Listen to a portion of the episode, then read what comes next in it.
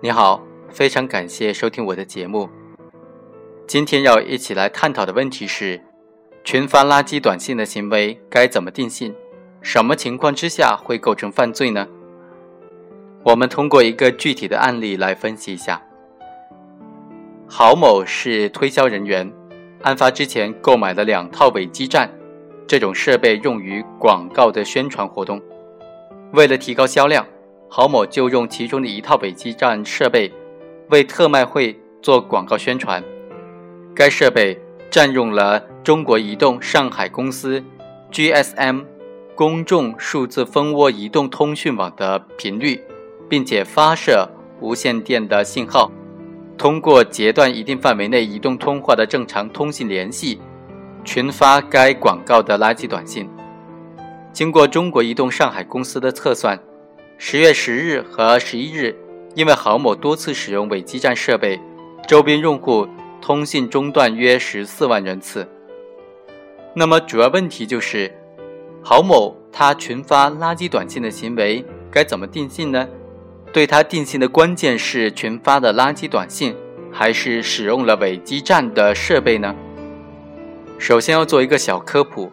所有的伪基站是指由发射器、电脑、天线、测评手机等等组成的未取得电信进网许可和无线电发射设备型号核准的非法无线电通信设备。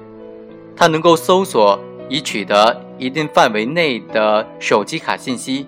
并且任意的冒用他人手机号码，甚至是冒用银行、通信运营商等等官方的号码，强行向手机用户发送短信。在使用的过程当中，会非法占用公众移动通信频率，局部的阻断公众移动通信网络的信号，同时可以窃取公众手机号码以及 IMSI 的号码。不法分子使用伪基站的设备，非法获取手机用户的信息，强行向不特定的手机用户发送垃圾短信，破坏正常的通讯秩序，影响公民日常的生活，对于公共安全造成了一定的危害。于是，二零零四年的时候，最高人民法院、最高人民检察院、公安部和国家安全部就联合出台了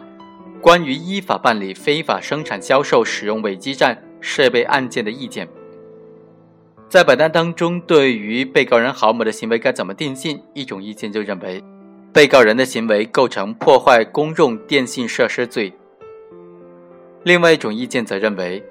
郝某不具有破坏公用电信设施的故意，也没有对公用电信设施造成破坏，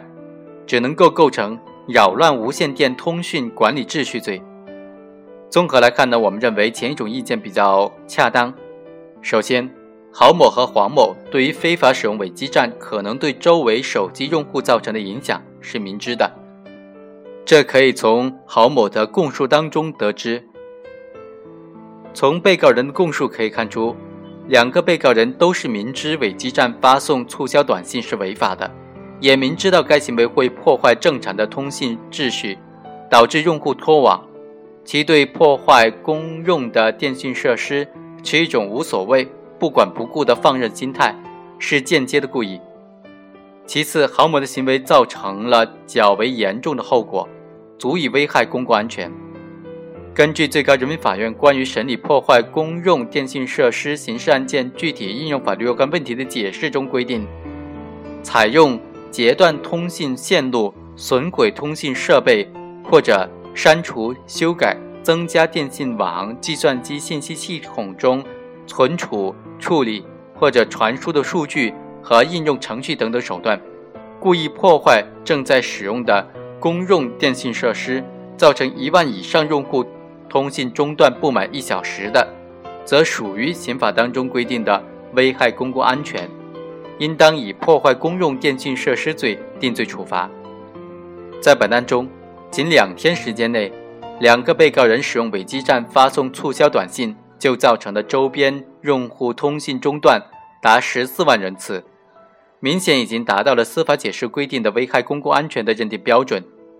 因此，被告人郝某的行为完全符合破坏公用电信设施罪的构成要件。从罪数形态上看，郝某为了特卖会做广告宣传，向不特定的公众发布短信广告，不仅干扰了无线电通讯的正常秩序，还破坏了公用电信设施，危害公共安全，构成破坏公用电信设施罪和扰乱无线电通讯管理秩序罪的想象竞合犯。根据想象竞合犯。重法优于轻法的处断原则，对郝某的行为应当以破坏公用电信设施罪定罪处罚。对这个问题，上述的司法解释做了明确的规定：非法使用伪基站这种设备来干扰公用电信网络信号，危害公共安全的，依照刑法的规定，以破坏公用电信设施罪追究刑事责任；同时构成扰乱无线电通讯管理秩序罪的，依照处罚较重的规定。追究刑事责任，破坏公用电信设施罪的法定刑明显重于干扰、扰乱无线电通讯管理秩序罪，因此，只要行为人非法使用伪基站的行为达到破坏公用电信设施罪的定罪标准，就应当以该罪追究刑事责任。当然，也应当注意到，破坏公用电信设施罪作为危害公共安全的犯罪，对危害结果有量的要求。如果受垃圾短信影响的人数，通话中断时间达不到司法解释规定的数量标准，则不构成破坏公用电信设施罪。符合扰乱无线电通讯管理秩序罪构成要件的，当然可以追究扰乱无线电通讯管理秩序罪。辩护人在庭审当中就提出，被告人的目的是为特卖会做广告宣传。没有破坏公用电信设施的故意，其行为仅在有限的时空范围内对部分移动电话使用者造成影响，并没有对公用电信设施造成破坏。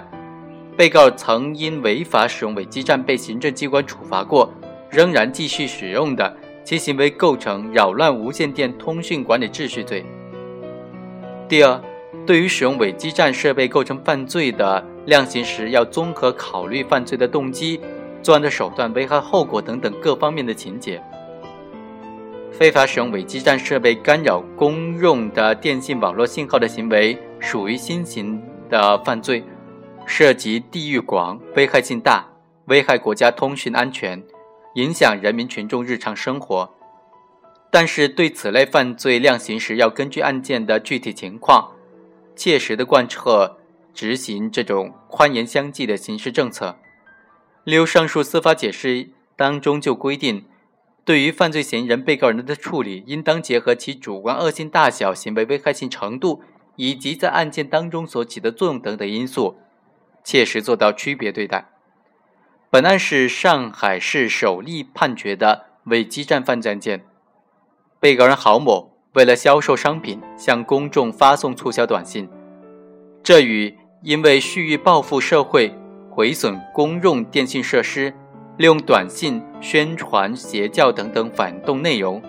或者为实施诈骗、间谍、恐怖犯罪群发短信的行为，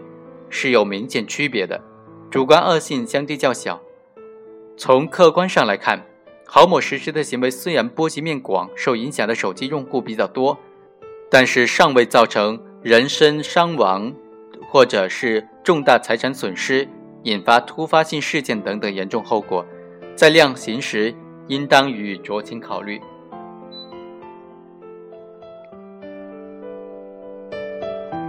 以上就是本期的全部内容，下期再会。